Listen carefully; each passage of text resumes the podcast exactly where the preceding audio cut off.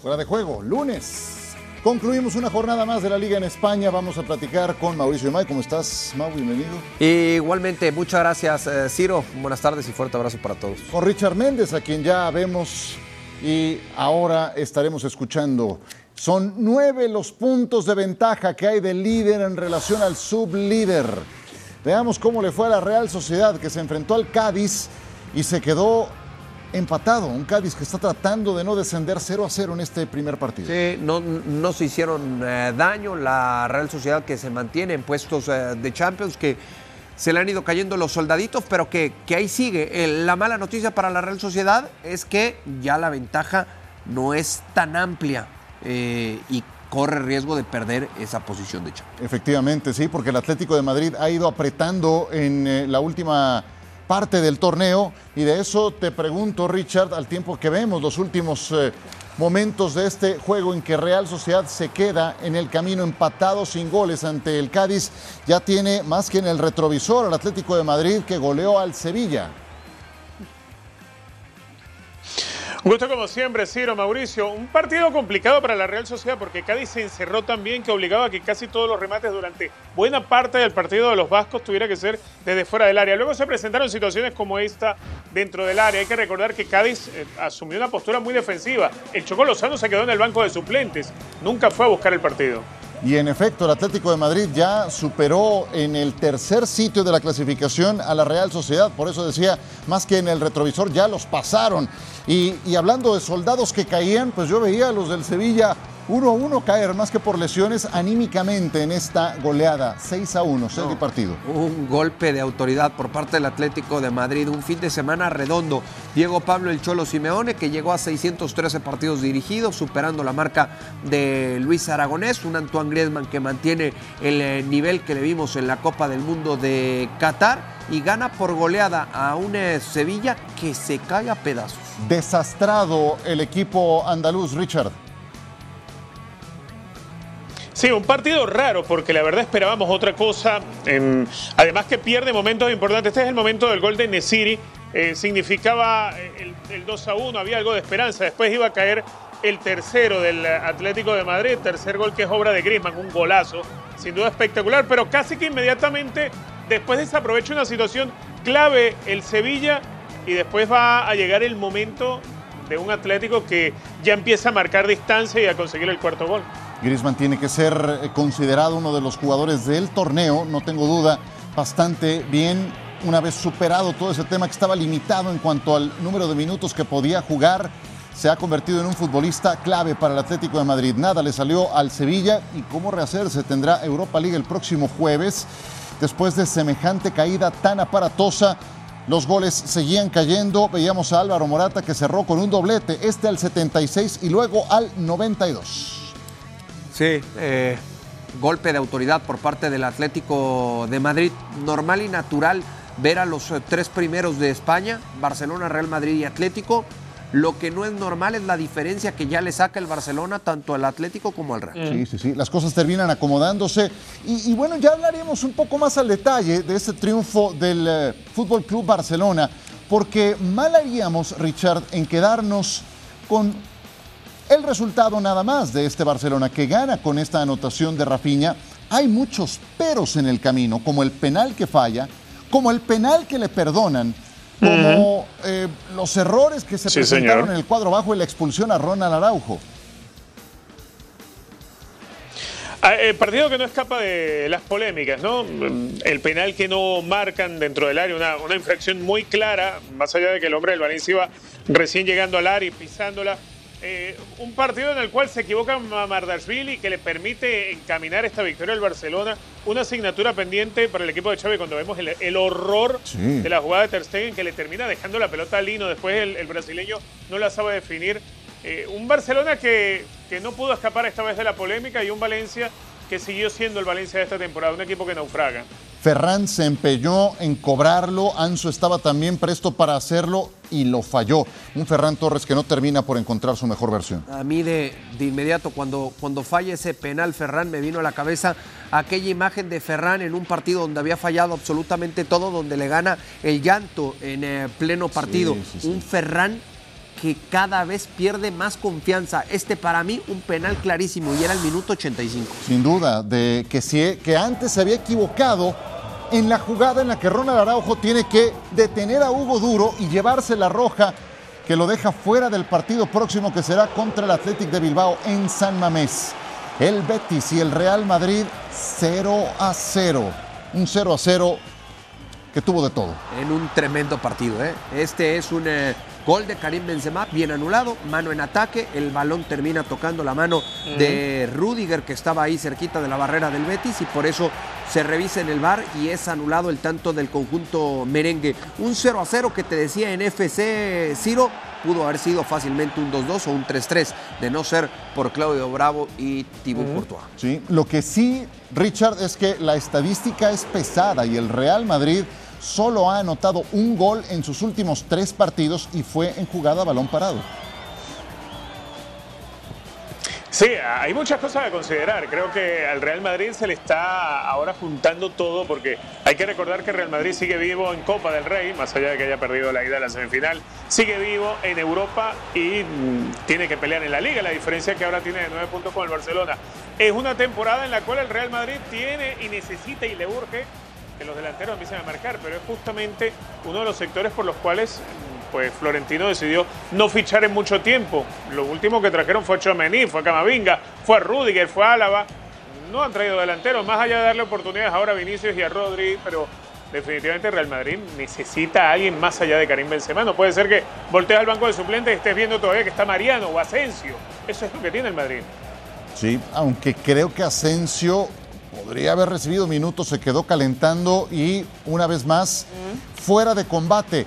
De mucho valor el resultado para el Betis, un Betis que está en zona europea, no tenía a Nabil Fekir, no tenía a Sergio Canales podrá recuperar algo para el próximo toro que le tocará lidiar, que va a ser bastante bravo en Old Trafford contra el Manchester United próximo jueves. Más aproximaciones del Real Madrid, de eso hablaremos un poco más adelante. Y la portería cerrada, a veces Claudio Bravo, a veces algunas fallas. Entró al final el eh, mexicano Andrés Guardado para sumar un partido más y portar el gafete de capitán. Nueve puntos, muy pesada la diferencia que hay, aunque todavía hay, Mauricio y May, mucha liga por jugar. Sí, hay mucha liga por jugar. Eh, yo creo que sí, esta liga eh, está encaminada para el Barcelona. Yo todavía no puedo decir que es sentenciada, porque mucho dependerá de lo que suceda en el clásico, en donde se van a quitar puntos. Y si lo logra ganar el Real Madrid, me parece que manejar la presión para un, e, para un equipo en donde tiene un grupo de futbolistas no tan experimentado, le puede pasar factura al conjunto del Barcelona. Escuché, Richard, esta frase, me parece muy adecuada. No la puede ganar la liga el Real Madrid, pero sí la puede perder el Barcelona. Y tampoco es que el Barcelona contra el Valencia, penúltimo de la tabla, fue una aplanadora. ¿Tú qué opinas? Totalmente de acuerdo con la frase. A ver, hoy Barcelona maneja la ventaja a su favor. Hoy Barcelona tiene partidos polémicos como el que tuvo con el Valencia con aquella jugada del penal. Hoy el Barcelona le ha tocado aprender a echar al equipo atrás y olvidarse de la posesión de pelota, como cuando ganaron eh, en el Metropolitano o como cuando ganaron en el Bernabéu por la semifinal de Copa. Pero hoy el Barcelona todavía, cuando tiene la pelota, propone, es capaz de ganar los partidos, por muy complicado que sea y por muy encerrado que esté el rival, así sea ganándolo por uno. Barcelona de esta temporada es el que golea 1 a 0 y con eso es suficiente. Eh, más allá de la tenencia de ser un equipo que, está proponiendo de manera permanente, suceden errores como el que vimos en el partido contra el Valencia, en el cual Ter le termina regalando una pelota a Lino. Está la situación del penal. Es decir, Barcelona por ahora le están saliendo las cosas, está logrando administrar la ventaja, está ganando los partidos de manera inteligente, eso hay que decirlo. Quizá no jugando a lo que esperemos, de este Barcelona siempre. Quizá no con un equipo que logra hacer el cerrojo defensivo, porque Barcelona en cada partido eh, hay que alarse los pelos cuando eh, comete errores en defensa, pero sin embargo está logrando dar esas, esas señales de, de, suerte de campeón. A ver, cuando genera situaciones en su propio arco, siempre aparece alguien para cerrar, sea Ter Stegen, sea Christensen o sea en su momento Ronald Araujo. Eh, cuando se le encierra demasiado al rival, siempre encuentra la llave para abrir el arco contrario. Eh, quizá no con la, presencia de Ferran Torres, que es una de esas asignaturas que uno dice, ¿hasta cuándo le va a dar oportunidad a Xavi? Hasta lanzó un penal y no fue capaz de marcarlo. Pero Rafinha sí lo termina cumpliendo. regresa pronto Robert Lewandowski, eh, Ansu Fati está dando un buen partido. Además, sobre todo, creo que Xavi logró compensar mucho las dificultades de las bandas con la presencia de Valde, de Cundé, de Jordi Alba. Es decir, ha logrado tener un equipo que termina siendo eh, eh, amplio y profundo a la vez desde los laterales. Y eso ha sido parte de, ese flujo ofensivo que ha mostrado Barcelona cuando, repito, tiene que salir a atacar y ha aprendido y ha madurado para ser un equipo defensivo cuando le toca como contra el Madrid y como contra el Atlético. Y ese equipo defensivo no contará con Ronald Araujo en su próximo partido contra el Athletic, pero el Athletic Club de Bilbao no le marca gol a nadie. Seis ceros en los últimos diez partidos. Es uno de esos equipos que se desajustó después de la Copa del Mundo. Antes del Mundial era cuarto, hoy es noveno. Eh, ¿Le puede pesar la ausencia de Araujo? Muchísimo.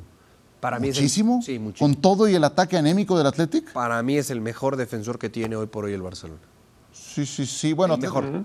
Total. Con todo, con todo y lo que ha bajado. No, claro, ah, no, sí. Ah, pero por eso la, pregunta es esa. Eh, pero te hablo, Barcelona le va a pesar mucho. con, el, con, ah. lo mal que anda el Athletic, ah, que es su próximo partido. Ah, ok. Entonces ya, no, ya, lo comparamos con relación a lo que te presenta el rival. Ok, ahí, ahí quizá le, viene la expulsión yo no voy a decir en el momento ideal, porque nunca vas a encontrar un momento ideal para perder a uno de tus principales futbolistas. Mejor ahora que en Pero mejor ahora que contra el Real Madrid o contra otro equipo que te va a generar y te va a exigir mucho más en defensa. Pero estoy convencido que el Barcelona, por esta expulsión, pierde a su mejor futbolista en aparato defensivo. Te veo que quieres decir algo, Richard. Te quiero agregar algo a lo que, a lo que bien dice Mauricio, sí, porque, a ver, Ronald Araujo es eh, parte de esa línea de cuatro del fondo, bien sea de central o bien sea de lateral por derecha, para hacer el trabajo que hizo, por ejemplo, frente a Vinicius Junior. Por ese lado, en el Athletic Club está Berenguer, y seguramente se va a juntar mucho con uh, Iker Muniain, que son los dos que mueve el Athletic Club desde ese costado, de esa banda. Eh, son jugadores de tener mucho cuidado y necesitas a alguien que se vaya a convertir en un verdadero perro de presa para poder hacer los seguimientos y poder cortar las intenciones con Berenguer y también tratar de, achicar rápido cuando la pelota se acerque por esa zona a Iker Muniain. ¿Por qué? Bueno, porque en la forma que juega Barcelona tiende a adelantar demasiado su línea de cuatro y a exponerse. Y me parece a mí que por esa característica del juego táctico de Barcelona, puede encontrar muchos espacios Berenguer sin tener que enfrentarse a un Ronald Araujo que eh, sin duda alguna, estoy de acuerdo con Mauricio, es el mejor defensor que tiene Barcelona. Claro, sí, sí lo es. Y el Athletic tampoco estará completo porque Ollán Sanset salió expulsado en el partido en Vallecas ante el Rayo y se perderá al menos este duelo contra el Fútbol Club Barcelona. vayamos al lado del Real Madrid. Lo platicábamos también más temprano, Mauricio. Em, ¿qué, ¿Qué pasa? O sea, le hicieron cinco al Liverpool en Anfield y ahora solo un gol en 270 minutos y fue balón parado de Álvaro. ¿Qué le está pasando ante la portería rival al Madrid? A ver, me parece que lo, lo, explica de manera perfecta Carlo Ancelotti en esa entrevista que le da en ese mano a mano a Martín y terminando el partido en el Benito Villamarín contra, contra el Betis. Y dice Carlo Ancelotti, estamos fallando en la última jugada. Ha perdido pegada el conjunto del Real Madrid y para mí mucho tiene que ver que estamos todavía muy lejos de aquella versión que llevó a Karim Benzema a ganar el balón de oro. O sea, si Benzema estuviera tan derecho como la temporada pasada, ¿sería otro el discurso? Otro, completamente Totalmente. porque el Real Madrid genera, Ciro. Sí. Entonces, eso debe tener hasta cierto punto tranquilo a Carlo Ancelotti, que el funcionamiento en aparato ofensivo es el correcto, que lo que está faltando es esa última jugada. Oye, y lo viste muy tranquilo que digamos Ancelotti, yo, yo lo veo, yo lo veo nervioso, no, no, no lo he visto como otras veces. En el mano a mano con Martín Einstein y conforme fueron pasando los minutos, que porque después fue la rueda de prensa, ahí creo que se le fue subiendo la sangre a la cabeza. Ah, caray. Eh, como lo ves, eh, Richard, Ancelotti en este caso particular y la falta de gol del Madrid, ¿es nada más que Benzema no recupera la puntería? Eh, a ver, si tiras todas las monedas para poder ganar solamente con Karim Benzema, estaría cometiendo un error. El Real Madrid en la temporada ha marcado menos de 50 goles, 47 hasta ahora, eh, de los cuales 11 los marcó Benzema. Eh, el que le sigue no es un delantero, me estoy refiriendo a Fede Valverde.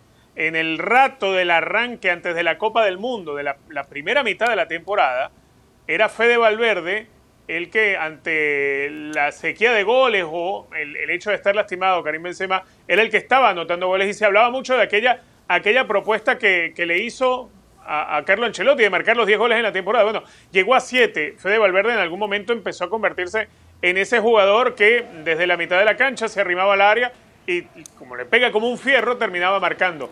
Eh, hoy en día ni siquiera eso está sucediendo con Fede Valverde. Entonces no solamente que Karim Benzema no está encontrando el gol, es que no lo encuentra el Madrid. Vinicius Junior es capaz de hacer dos goles en Anfield Road ante el Liverpool en aquel partido que es un festín, pero después no puede sentenciar partidos en la liga. Rodrigo, que fue uno de los héroes de la Liga de Campeones de Europa pasada, pues hoy en día tampoco le cuesta demasiado. De pronto Asensio, como bien lo mencionaba, ha salvado alguno que otro partido viniendo desde el banco. Real Madrid hoy le está pasando factura el hecho de no tener una delantera profunda y efectiva. Hay tan buenos delanteros en Europa y parece mentira que el Real Madrid, salvo Karim Benzema, Vinicius, no diría yo Rodrigo hoy por hoy, pero miras al banco de suplentes, Asensio y Mariano. La verdad que, es muy difícil para que un equipo como el Real Madrid tenga aspiraciones en todos los torneos que se le presenten por delante y Álvaro, eh, el canterano que apenas tiene la mayoría de edad. Entonces es demasiado pedirle todavía a un chavo que empieza a despuntar por lo hecho en el Castilla. Te saca las papas del fuego de un partido, pero no puedes hacerlo siempre. ¿no? no, no, Si necesitas a alguien de más nivel, alguien más contrastado para esa posición y que de entrada esté dispuesto a saber que el suplente sí o sí es Karim Benzema. Estos son los próximos partidos para el Real Madrid, Español de Barcelona en la Liga. Luego el duelo contra el Liverpool, muy encaminado, aunque el Liverpool ya sacó las garras. Y ahí podría haber algo de fuego y más después teniendo al Barcelona cuatro días más tarde. Eh, la agenda y el calendario muy apretado para el, para el Real Madrid, pero me parece que en estas próximas dos semanas yo voy a quitar de la ecuación el partido de Liverpool porque para mí esa, e, esa está sentenciada y liquidada, por más que digan que esto es Con todo y los siete goles que le hizo al United. Sí, señor. Para, Mí, está, para mí está liquidada. Para mí está liquidada. Eh, sí, es un accidente lo del United. Claro, un accidente. Además que lo, tratas de, encontrar de explicación.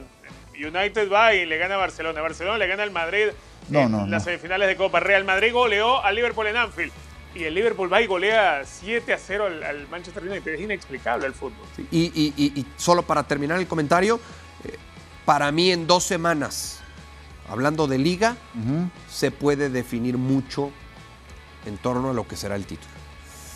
De acuerdo, sí. Las dos siguientes semanas son clave. Eh, a ver, estamos viendo esto de Carlo Ancelotti. ¿Siguen vivos en la Copa del Rey? Sí. En la Liga son segundos. Es que... Están en la Champions. De esos tres, ¿en cuántos los ves levantando el título? Es que cuando se plantea esta pregunta, tal y como la vemos, cuando se habla del Real Madrid, se debe pensar en todo. La exigencia es todo. Sí, vaya, la obligación pero, también. Pero las, las, circunstancias que estamos analizando. Pero si hoy tienes vida en todo, tienes que pelear por todo. No, sí. Mi, mi, mi, pregunta es: ¿cuál es tu predicción al final? Ah. Ajá. Eh, ¿Gana la Copa? ¿Gana la Copa? Sí. Ajá. Sí, gana la Copa porque creo que le va a dar la vuelta en, en, en Barcelona. Ajá y avanza en Champions. Está costando mucho trabajo. Avanza ¿eh? en Champions contra Liverpool. Bueno, avanza en Champions. ok. Ah, o sea, ¿tengo que ir más allá? Pues sí, te decía de, cuántos títulos estaríamos hablando. Ah, ya de es títulos. Una pues sí, oye, esto se mueve muy rápido. 6 de marzo, 6 de marzo. ¡Mójate! ¡Vamos, mójate! Las no se ganan en marzo. Richard, a ver, a ver si se anima después de escucharte. A ver, venga, Richard. ¿Cuántos? A ver, Madrid, estoy de acuerdo con mi madre. Madrid va a ganar la Copa del Rey, va a ganar la Champions y va a perder la Liga. Ah, caray, ¿va a ganar la Champions? Ajá. Mira qué fácil mojarse, ¿eh? Bueno, yo, yo ahí va a ganar la Champions. Para mí la gana el Madrid. A ver, es que... Se prende el interruptor de la Champions y estos sí se transforman, ¿eh? Sí se transforman. Madrid. Sí, sí, tienen razón, ¿no? A eso yo no les puedo Para discutir Madrid es diferente la noche europea que totalmente, la noche de liga. Totalmente, y después de lo que hemos visto a lo largo de los años y a lo largo de la historia, pues sería irresponsable tratar de refutar esto. O sea, es una realidad que si hay un equipo que se siente cómodo en Champions, es el Real Madrid. Pero no los ves ganando la Champions. Hoy yo no lo veo como el principal favorito. No los ves ganando la Champions.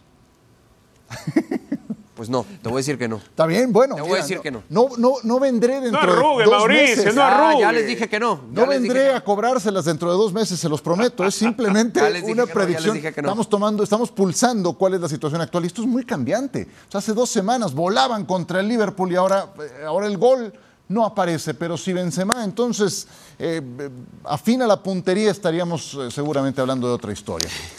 Muy ¿Y bien. si el París elimina al Bayern? Europa es distinta. Y si el Paris Saint-Germain. Ah, eso ya- elimina ya- al Sí, Richard. Le pusiste colores, Mauricio. ¿Cómo va a eliminar al Bayern? Es más, Neymar ya no juega en toda la temporada siquiera. Bueno, Está- eso, hasta eso, eso es mejor una buena sin él, ¿eh? noticia, ¿no? Hasta juegan mejor sin él. Puede ser. Para mí, Puede sa- ser. para mí sale de ese partido un candidato. Un candidato. Pues, bueno, un candidato sí. Bueno, un sí. Un finalista. ¿Te gustó así? Muy bien, sí, me parece, me, me parece mejor. Ahí está. parece muy de ahí bien. sale un finalista. Correcto. Y mira que nos ha tocado ver cada capítulo del París. Sí, terrorífico. Sí, sí, sí, pero fueron muy convincentes contra el Marsella. Y, y creo que sin Neymar se, se acomodan algunas cosas Y el. Bayern lo dejó con vida. Lo dejó con vida, sí. Vamos a ver, esto, esto tiene cuerda esta misma semana. Hablando de Europa, veamos cómo están los equipos españoles para la Europa League. Tenemos a la Real Sociedad, hijo, siempre llega este momento en la temporada en que la Real Sociedad empieza a perder gas, aunque fueron líderes de grupo y eso les eh, ayudó a no jugar dos partidos, estarán enfrentándose a la Roma. Salió bravo, ¿eh? Sí, eh, muy bravo. Digo, eh, también hay que pensar en qué versión de la Roma nos vamos a encontrar, ¿no? Eh, por, por- por- porque de repente se vuelve un equipo sumamente gitano. Sí creo que ya hasta aquí llega la Real Sociedad. Hasta aquí llega la Real Sociedad. Ahora hablamos de, de cada caso. El Sevilla desastrado recibe al Fenerbahce, un Fenerbahce que también fue líder de grupo y, y un Sevilla que trae todos los problemas que se puedan imaginar. Sí, pero que hablábamos recientemente de un equipo que se siente muy cómodo en Champions. Bueno, pues este se siente muy cómodo en Europa League. Sí, sí, es su competencia, ¿no? Es su competencia. Totalmente. Pero a ver cómo haces para, para resolver todos los problemas que traes, ¿no? Empezando desde el entrenador, de lo mal que defienden, de todo lo que ya comentamos que ocurrió en su partido. Y eh, te dejo este partido, eh, Richard, a reserva de poder ampliar. El Betis va a enfrentar a una fiera herida. Sí, y un Manchester United que también se siente bien en Europa. Lo que viene haciendo en la Europa League es importantísimo para ellos. Eh, el Betis em, es un equipo que es capaz de atacarte mucho, pero tienes que darle muchísimos espacios. Y esta versión del Manchester United, salvo el partido que, que les golea el Liverpool, además después de, ir al descanso por 1 a 0, es decir, la debacle viene después en el segundo tiempo cuando tratan de buscar el partido. Eh, es un equipo que no deja tantos espacios como de pronto le gustaría eh, al Betis para ser un equipo que se sienta cómodo. El partido es en Old Trafford. Es un equipo bastante aguerrido. Yo creo que es eh, lo que ya debe estar Ten Hag metiendo en la cabeza de sus jugadores. Tienen que salir a comerse en Old Trafford al Betis. Y Claudio Bravo tiene que dar el mejor partido. El equipo, porque el equipo del ingeniero Pellegrini es un equipo muy justito. No le sobra, no le falta nada. Un equipo muy exacto, muy justito. Y cualquier cosa que te termine de cambiar un poco lo que tienes en planes, pues te termina pasando por arriba. Y creo que ese es el escenario que se les puede presentar. Sí, eh, después de esa goleada que recibe el Manchester United, van a ir en sintonía de querer demostrar, además en Old Trafford, primer episodio, que aquello fue un accidente, de demostrarles algo distinto a, a sus aficionados. Qué, qué bravo está este rival para el Betis, Mauricio May. Muy bravo, muy bravo. Como también lo está para el Manchester United. Sí, pero sí, a ver, si sale vivo el Betis de este primer episodio, la vuelta en el Villamarín Sí. también se le puede complicar a, a- a United. En el papel, si volvemos al tema de las predicciones y de poner a un eh, favorito. Tú solito te fuiste, ¿eh? Sí, Pero sí, dale, sí, no, venga, y, me gusta. Y, y te lo doy. eh, tenemos que poner al Manchester United, Ah, claro. independientemente de lo sucedido este fin de semana, que yo comparto y coincido con lo que acaba de decir Richard, es o fue un accidente del, del fútbol y que difícilmente en lo que resta de la temporada vamos a volver a ver a este Manchester United, sobre todo con un marcador en contra de esta, de esta manera, siete goles en contra. Eh, Yo creo que va a avanzar el Manchester United, pero le va a costar muchísimo trabajo dejar en el camino al Betis. Eh, sí, es que no venden cara ninguna, ninguna derrota los eh, béticos. Un ingeniero Pellegrini que, por cierto, llegó a 100 partidos dirigiendo al Betis, lo cual habla de que ha encontrado la fórmula para mantenerlos ahí siempre. Eh, y eso, eso, desde luego, habla de una gestión exitosa hasta el momento. De este accidente del fútbol que le pasó a United, yo agrego la, mm, el sentido de urgencia, la necesidad que tenía el Liverpool, que eran locales, eso que siempre pones en un clásico, que siguen estando fuera de zona Champions, ¿eh? los, de, los de Jürgen Klopp, y a lo mejor un poco de pérdida de tensión que llegó a tener United después de que levantaron el primer título de la temporada en la, en la Copa de la Liga. Sí, nos han demostrado una cosa muy diferente a lo largo de este ejercicio los Diablos Rojos. ¿Y qué me dicen del Sevilla? ¿Cómo le hacemos eh, para arreglar ese desastre de temporada que ha tenido el Sevilla, Richard Méndez? Bueno, el rival que tiene por delante es el Fenerbahce. No es un equipo como para que le tiemblen las rodillas a, los de San Paoli, pero ciertamente el Sevilla viene golpeado de, comerse seis con el Atlético de Madrid, de verse lo, erráticos que se vieron. Me parece que es la clase de partido ideal para, para torcer un poco la historia que están viviendo hoy en día. Em, encontrar el, camino de Nesiri. Eh, hay, que, hay que destacar que Sevilla tiene, por ejemplo, para mi gusto, uno de los mejores arqueros de la liga. Eh, tiene tiene jugadores campeones del mundo. A ver, eh, el, huevo Acuña es un muy buen lateral con buena pegada que incluso eh, te aparece con frecuencia para rematar los corners en las jugadas aéreas. tiene muchos, muchos jugadores importantes y valiosos San Paoli. ¿Dónde ha estado el problema del Sevilla? Bueno, en, la forma de encarar los partidos, en donde se empiezan a perder algunos duelos individuales, duelos individuales, por ejemplo, donde ha dejado de funcionar en, ratos largos de partidos Iván Rakitic, pero eso sucede en la liga. Eh, el rival que va a tener por delante no es como los rivales de la liga, con todo el respeto para, para la primera, la Liga Premier de Turquía, pero eh, yo no creo que el Fenerbahce signifique hoy una verdadera amenaza como para el Sevilla. Yo veo al Sevilla pasando en esta eliminatoria frente al equipo turco. Es que el problema para mí del Sevilla, eh, bien lo resalta Richard, hombres de calidad tiene, tiene futbolistas talentosos. El problema para mí del Sevilla pasa por la desconfianza de cada uno de ellos. Cuando se mete el equipo, y lo vemos mucho en el fútbol, a ese famoso tobogán de desconfianza que para salir de él no sabes cuándo va a salir y no sabes cómo va a salir.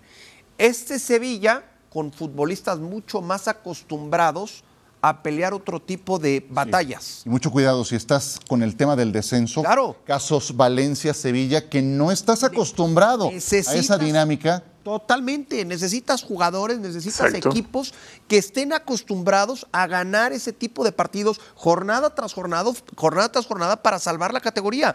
Ni Sevilla ni Valencia tienen futbolistas de esas características. Y si tu tema es salvar la categoría, vaya, todavía el Sevilla ha estado en esa, en esa zona durante esta temporada. Algunos buenos resultados les han ayudado recientemente.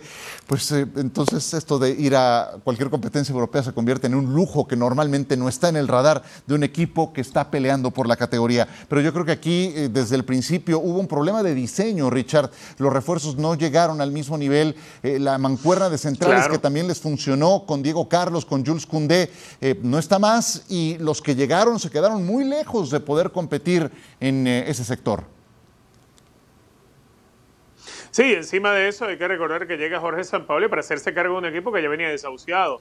Eh, a Sampaoli lo traen y no hubo promesa de ficharle jugadores en el invierno. Eh, Sampaoli llega y es un equipo que mm, pues no, no está estructurado, no, no está construido como para ser un equipo que genere confianza. Y uno, uno pensaba que de pronto con eso le alcanzaba como para la permanencia y de pronto para pelear algo, alguna de las plazas europeas, pues no le alcanza para nada. Si al, arranque de la temporada, y no voy a nombrar solamente al Sevilla, eh, antes de empezar la temporada, uno miraba la nómina del Sevilla y la del Valencia, y tú podías decir, bueno, este equipo puede pelear hasta ganarse un lugar en la Europa League, nada más, para poder clasificar a la siguiente temporada de Europa League. Pero ver hoy, donde está en Valencia y donde está en Sevilla, te das cuenta que eran equipos que necesitaban retoque de fichajes y no se los dieron. Y eso hoy le pasa factura al equipo andaluz y el Tecatito Corona, estamos ya en marzo y no le vemos para regresar. Aunque me, aunque me cuentan que va mejor la situación, eh, todos vimos que ya trabajan al parejo del grupo. El kinesiólogo de la selección mexicana estuvo con él eh, casi tres semanas en la parte final de su rehabilitación. Y bueno, pues ahora lo único que falta es que tome ritmo de competencia y eso pues solamente cuando empiece a tomar minutos en cada partido. Pues así viene la mano esta semana con competencia europea que se reanuda y aquí estaremos en fuera de juego para platicar con todos ustedes y analizarlo. Richard Méndez, siempre un privilegio. Muchas gracias, Mauricio Imay. lo, hacen, lo hacen ver tan fácil ustedes. lo mismo digo yo. Hasta la próxima. Se acabó tan rápido el programa. Pasando bien, muchachos. Hasta la próxima. Gracias. thank you